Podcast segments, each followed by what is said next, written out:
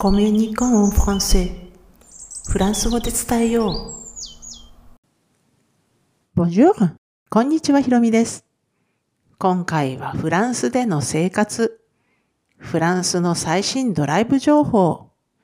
制限速度や注意点は気をつけてねってどういうのというタイトルでお話していきます。ま、日本と比べるとフランスの公共交通機関って本当やっぱり不便なんですよね。なので車で旅行をすることってやっぱり多いんですけれども、日本とはかなり様子が違います。まあ、今回は日本人がフランスで長距離運転をする場合の注意点と旅行に関するフレーズをご紹介します。まあね、日本人がちょっと車をね、フランスで運転するでちょっと勇気がいるかもしれませんが、まあ私実際にするので、えー、まあ日本人視点でお話してみたいと思います。えー、それから旅行に関するフレーズですね。特に気をつけてねってどういうふうに言うのかご紹介します。ね、フランスの自動車専用道路っていうのは大きく分けて2種類あります。まあそれは有料道路と無料道路なんですけれども、まあ、これあの、フランスの距離とか速度表示はキロメートルであの、表示されているので、まあ日本と同じで、ここは楽です。で、有料道路なんですけれどもね、これ通常は青いパネルで表示されています。で、あの、大型以外の普通の乗用車の制限速度は130キロがほとんどです。まあ日本と比べるとね、結構速いんですよね。ね、まあちょっと注意しなきゃいけないんですが、で、トラックなんかの大型車だと80キロから90キロが多いです。2車線、3車線がほとんどで、まあ場合によってはね、あの、合流したところなんかだと4車線以上になることもあるんですけれども、まあそれはちょっと例外的で、だいたい2車線から3車線、片側ですね、がほとんどで、まあ、遅い車は、まあ、右側通行なのでね、日本と違って右側通行なので、遅い車は右側を走ります。で、追い越す場合は必ず左からですね。でね、あの、ウインカーを出さない車って結構いるんですよ。ですので、かなり注意が必要です。で、無料の方もありまして、同じ自動車専用道路でも、緑や白いパネルだと無料のことがまあほとんどです。で、緑のパネルの無料道路は白いパネル、まあちょっと普通のパネルですね。それよりも速度が速い道路が多くって、最高時速110キロの無料道路っていうのもあります。ただしですね、無料道路に関しては、最近、ここ2年、3年ぐらいですかね、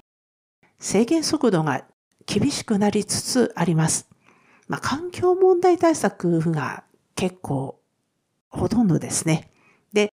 おまけに自治体ごとに異なるので、標識に気をつけないといけないんです。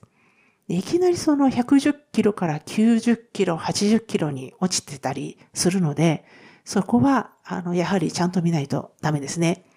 あと、それから有料道路であっても、工事している場合は、かなり速度制限厳しくなってたりするので、そこも気をつけないといけません。で、最近ね、あの、GPS まあ、Google マップとかそういったので、あの、見る人も多くて、それにあの、制限速度出てるんですけども、これ実は結構間違ってたりします。まあ、ヒヤッとすることあるので、あまり、あの、GPS とかね、こういう Google マップ等に、あの、あんまり頼らない方がいいかもしれません。えー、そしてですね、一つ気をつけなきゃいけないのが、あの、フランスの有料道路は青いパネルで、無料道路が緑のパネルって先ほどご紹介したんですけれども、イタリアから来たり、イタリアに行ったりする場合は特に注意してください。これあの、イタリアとはパネルの色が逆なんですよね。イタリアの有料道路は緑。無料道路は青なので失敗しかねませんし、私も過去にヒヤッとした経験があります。でそしてですね、あの、有料道路というとですね、トイレ事情なんですが、トイレがあるのは基本的に有料道路だけです。で、有料道路を走っていると、時々、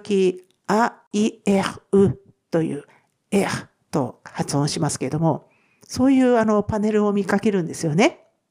で、これ、エアとなんとかかんとかって書いてあってですね、場所の名前が続いてたりします。で、これがあの休憩所の印で、基本的にトイレがあります。ただですね、同じようにこのエアって書いてあっても、ガソリンスタンドとかレストランや売店があるところと、あとそれからそのガソリンスタンド、レストラン、売店がないところではかなり状態が違います。はっきり言って衛生状態が全く違うので、まああんまりね、あの詳しい話したくないんですが、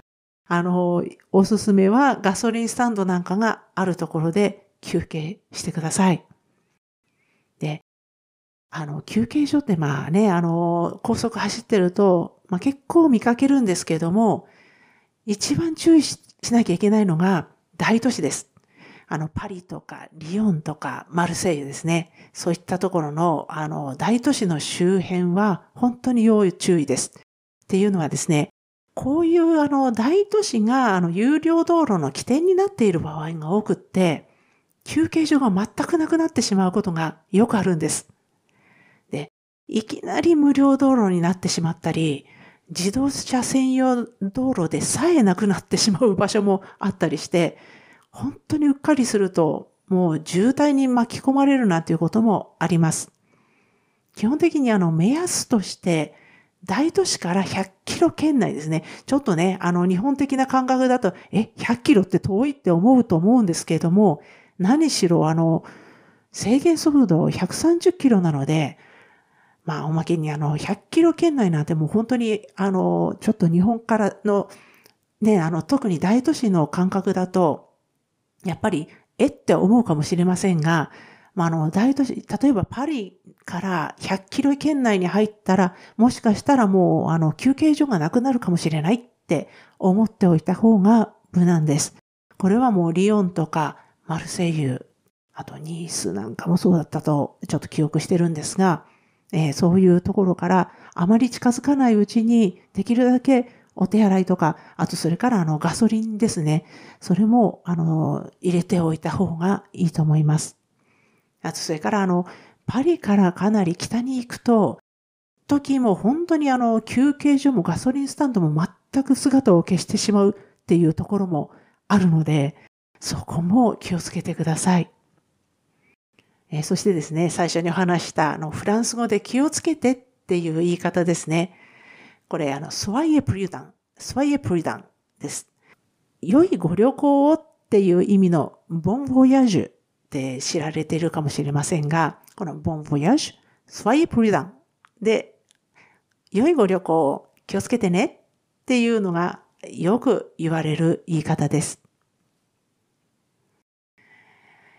このエピソードはブログ記事としても投稿していますので、説明欄に該当する記事へのリンクを貼っておきますので、スペルの確認などにお使いくださいね。今回も最後まで聞いていただきありがとうございました。アビアンとまたね。